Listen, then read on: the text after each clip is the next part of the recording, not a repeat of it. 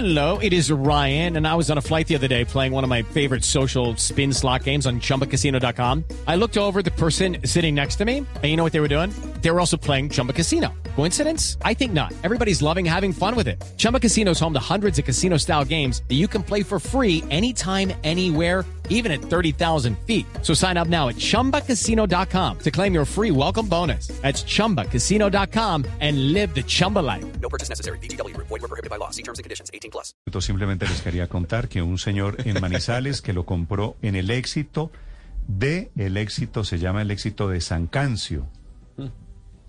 En Hay que rezarle a San en- Cancio. En, Manizales se lo ganó. 8 de la mañana, 28 minutos. Ayer hubo reunión del presidente Duque con un grupo de estudiantes. Daniela, buenos días. Buenos días, ¿cómo está? Daniela Ríos Guarín es estudiante de la Universidad Bolivariana de Montería. Sí, Universidad Pontificia Bolivariana, seccional Montería. Sí. ¿De dónde es usted, Daniela? Soy de San Rafael, Antioquia, cerca de Guatapé, pero vivo aquí en Montería ya hace nueve años. Ok, y usted estuvo en la reunión con el presidente Duque ayer en, en calidad de qué? ¿Por qué la invitaron, Daniela? Bueno, primeramente, eh, Alejandra Maldonado, que es la jefe de comunicaciones de ICTES, me contactó hace más o menos un mes porque pues estudio comunicación social periodismo y siempre me ha, me ha gustado contar historias reales de las personas del común. Entonces, una de mis historias llegó a manos de ellos y me contactaron porque querían saber más de acerca del chico que había entrevistado. Y ya a raíz de eso quedamos en contacto y ya luego eh, el día lunes me contactan que quieren que participe en la mesa de diálogo con el presidente Ok. Duque, el presidente de ICTES y Ministerio de Educación. Ahora, Daniela, en esa condición de asistente a la reunión de ayer con el presidente, estudiando periodismo, que es su carrera, ¿me quiere hacer un reporte de lo que pasó en la reunión de ayer con el presidente? Pues sí, te cuento un poco de, de lo que pasó y ¿te parece? Sí, señora, por favor. Ah, perfecto. Bueno, eh, nosotros los estudiantes estuvimos allá a las 7 de la mañana, comenzamos a ingresar a compensar.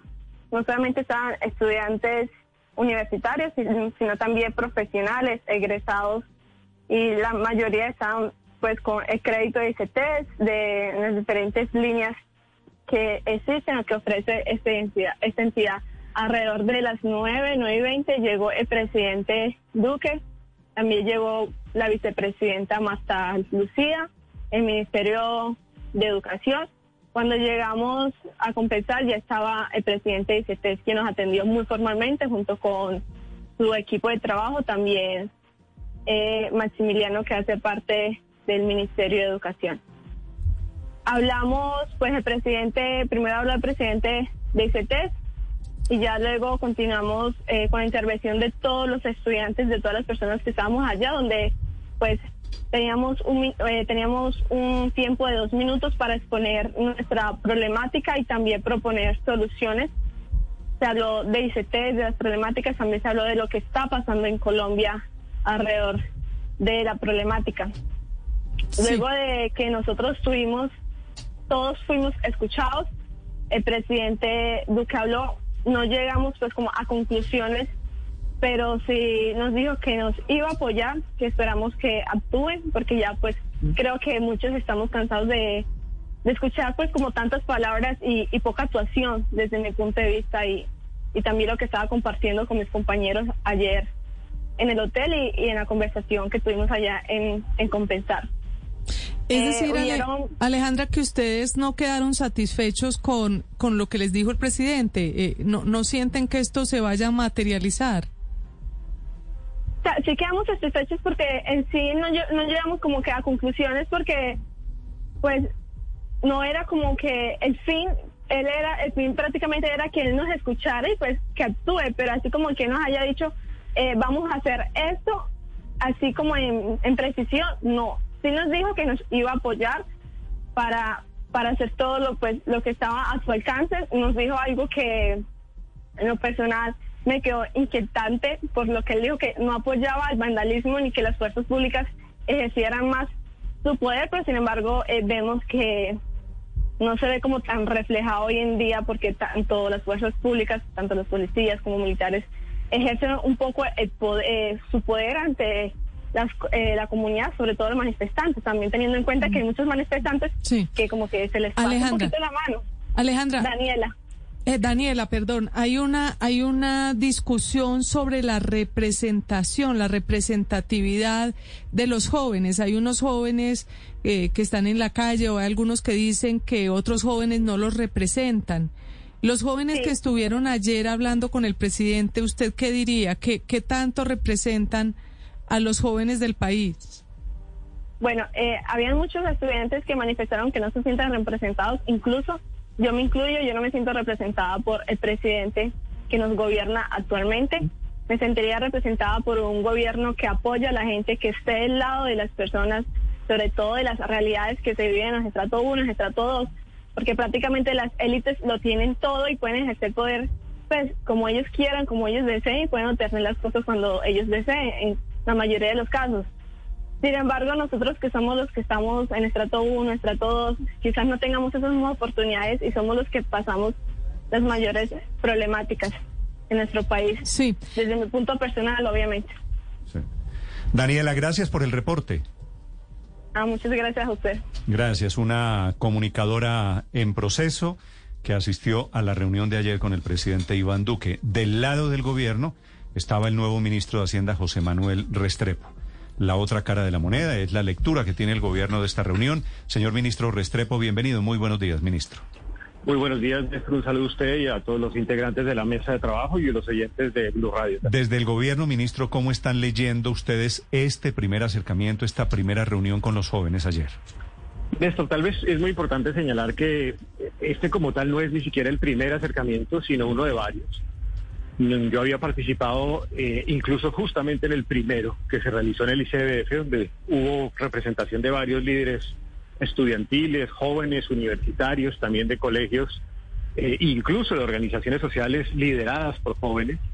Creo que fue muy provechoso ese primer encuentro. A partir de allí, el presidente de la República anunció el, inicio de la construcción de un pacto por la juventud que tiene la materialización no solamente en esta reunión que se tuvo en el día de ayer en, en Compensar, sino que también tiene la materialización en varias reuniones que se están realizando a lo largo y ancho del país en territorio liderados por la Oficina de los Asuntos Relacionados con la Juventud, la Consejería relacionada con la Juventud. Luego, creo que fue positivo en el sentido de que esta es parte de la construcción de un diálogo abierto, un diálogo de escucha, un diálogo de construcción también de ese pacto por la juventud y un diálogo que ya tuvo su resultado provechoso, cual fue el hecho de que el gobierno toma la decisión de por lo menos implementar en este semestre la extensión del programa de educación superior gratuita en los estratos 1, 2 y 3 eh, para jóvenes en instituciones de educación superior en el sector público. Ministro, la presencia suya eh, como ministro de Hacienda quiere decir que el gobierno está dispuesto a hacer nuevas asignaciones. Ya lo hicieron con el tema de matrícula cero para estudiantes universitarios de estratos 1, 2 y 3. ¿Con qué recursos cuenta el gobierno? ¿En qué están pensando ustedes desde el punto de vista financiero? Sí, la presencia mía obedece también al hecho de que cuando yo formulé el inicio de la construcción de estos mismos diálogos con sentido de grandeza alrededor de los asuntos de la prioridad en el gasto social con una financiación sostenible, pues la, el diálogo con los jóvenes es indispensable. Y de hecho ayer surgieron varios temas, el tema del empleo, por ejemplo, cómo ayudar a conseguir primer empleo a esos jóvenes de 18 a 28 años, cómo avanzar en los temas de construcción de formalización y atender a la preocupación de los informales, cómo avanzar también en temas relacionados con el acceso a la educación superior gratuita para los estratos más vulnerables, ese fue otro de los asuntos. Y claro, hay otros temas que se discutieron en relación con la ministra de Educación eh, Nacional. Luego, sí, la presencia responde al hecho de que en, una propuesta de, de, gasto social con una financiación sostenible es indispensable tener en consideración las preocupaciones e intereses de los jóvenes, que además están expresándose eh, con el interés de cómo encontrar, satisfacer esos sueños que han tenido de tiempo atrás. Sí, ministro, sí hubo plata para esto, ¿no? Que era uno de los pilares de la difunta reforma tributaria y, y, que consistía en esto, darle educación gratuita a los estratos 1, 2 y 3. Entonces, ministro, también hay plata para la otra columna de la reforma tributaria, es decir, para una renta básica o, dicho de otras palabras, para la extensión del programa de ingreso solidario. Ah, Tenemos que un prejuzes en ese punto. Yo, yo señalé que mi primera tarea, incluso en los primeros días, eh, iba a ser la revisión en detalle de qué podíamos redistribuir en el presupuesto para este año 2021. Ustedes recordarán que allí se toma esa decisión de que, por ejemplo, el gasto en, en los aviones pues no era prioritario en este momento porque la prioridad era el impacto de la pandemia.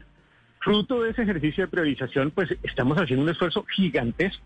Y cuando digo gigantesco, es gigantesco porque es un esfuerzo del orden de 300 mil millones para darle complemento a Generación E, que son 240 mil millones por semestre para este semestre del 2021. Entonces, en el marco de esa repriorización, pues identificamos que había exis- existía esa posibilidad. Claramente para muchos otros asuntos sociales seguramente no existirá la posibilidad de hacerlo. Y de todas maneras, la continuidad más allá del 2021, pues va a requerir ese, esa propuesta de gasto social con financiación sostenible que es indispensable. Ministro, hablando de todos estos temas de paro, de bloqueos, eh, de vandalismo, de orden público, ¿cómo hizo usted para sacar esa cifra que, que es impresionante de pérdidas o de costos diarios, diarios para el país por casi medio billón de pesos?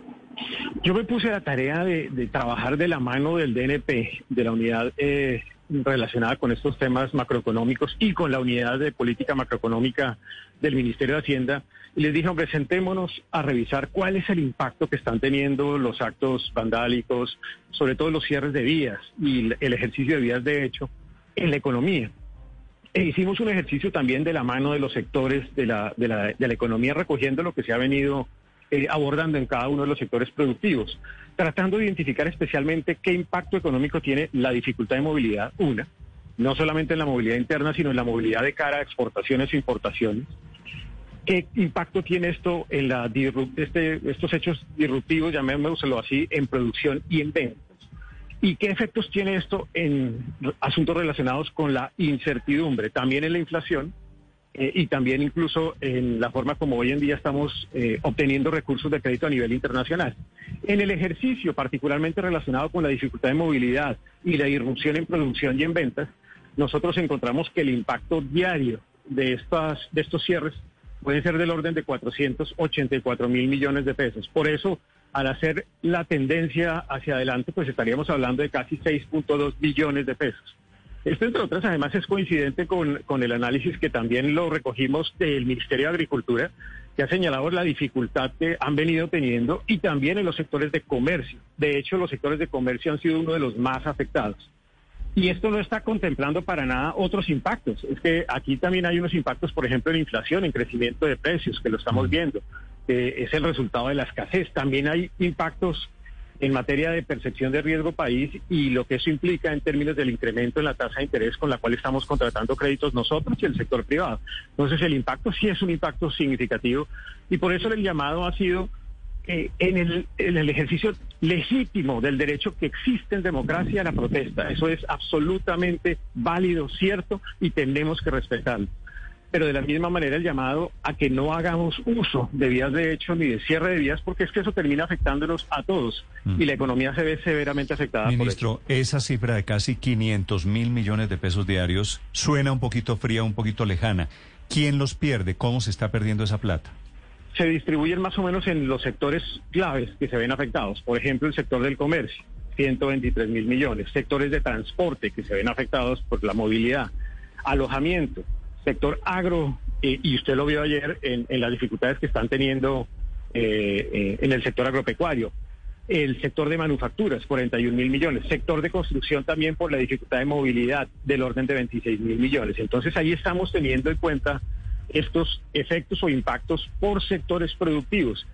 Solamente piense usted en lo que se está generando, por ejemplo, en el puerto de Buenaventura, donde hay un represamiento de tiempo atrás que ha generado pues que ya no haya capacidad de almacenamiento superior en el puerto de Buenaventura y eso genera pues simplemente el cierre o la imposibilidad de exportar y de importar. Sí.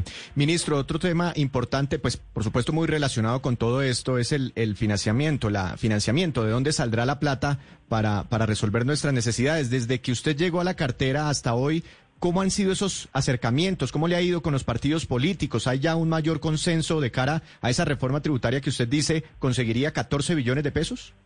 Yo sigo en el diálogo constructivo con sentido de grandeza, lo he hecho con todos los partidos políticos, también lo he hecho con sectores sociales, naturalmente, pero lo he hecho con los partidos políticos y líderes políticos.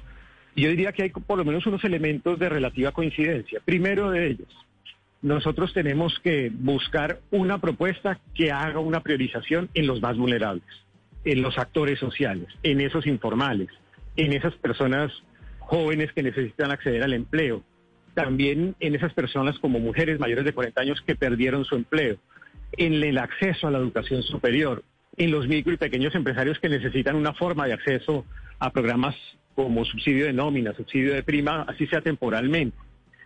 Una segunda coincidencia es que esto necesita recoger ese sentido solidario que ha expresado el sector productivo, de decir, yo quiero contribuir para que se puedan desarrollar esos programas sociales y atender los más vulnerables.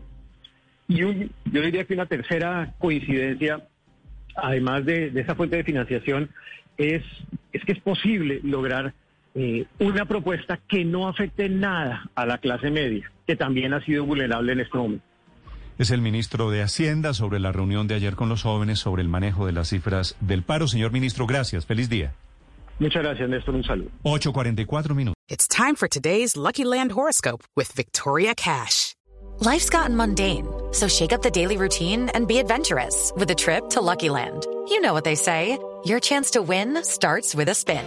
So go to LuckyLandSlots.com to play over 100 social casino-style games for free for your chance to redeem some serious prizes. Get lucky today at LuckyLandSlots.com. Available to players in the U.S., excluding Washington and Michigan. No purchase necessary. VGW Group. Void where prohibited by law. 18 plus. Terms and conditions apply.